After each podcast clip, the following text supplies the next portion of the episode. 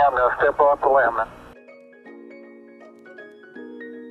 That's one small step for man, one giant leap for mankind. E aí, guys, vocês bem? Eu sou o Gabriel Casemiro e hoje, 31 de maio, a gente vai fazer uma saladinha.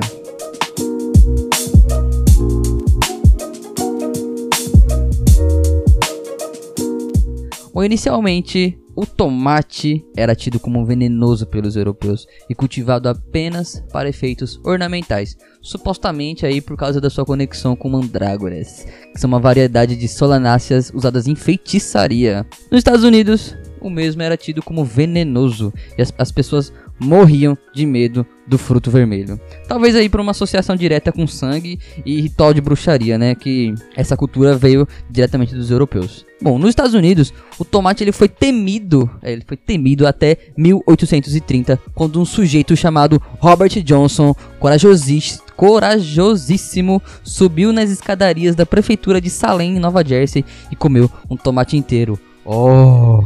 Para espanto total da plateia que assistiu o macabro ritual de suicídio, entre aspas. O, o, pessoal permaneceu ali, parado por vários minutos, esperando que Johnson morresse com o veneno do tomate, mas como isso não aconteceu, as pessoas perceberam que o tomate era um fruto totalmente sem risco e dali em diante o tomate começou, né? Começou a se popularizar, pelo menos nos Estados Unidos.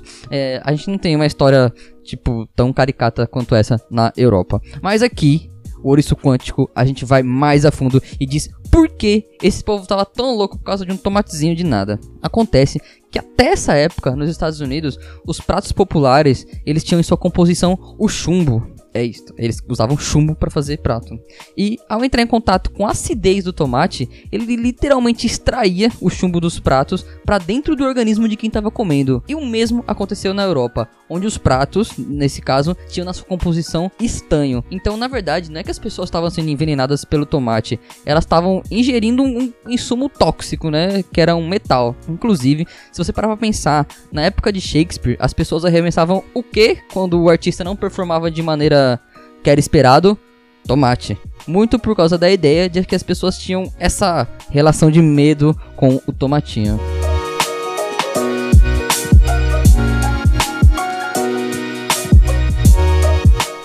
O Orissupédia Diária vai ficando por aqui. Vocês podem ouvir a gente no Spotify, no Google Podcasts, no iTunes. Entre em contato com a gente pelo oricoquântico.gmail.com e no Instagram, arroba. É isso aí. Tchau, galera!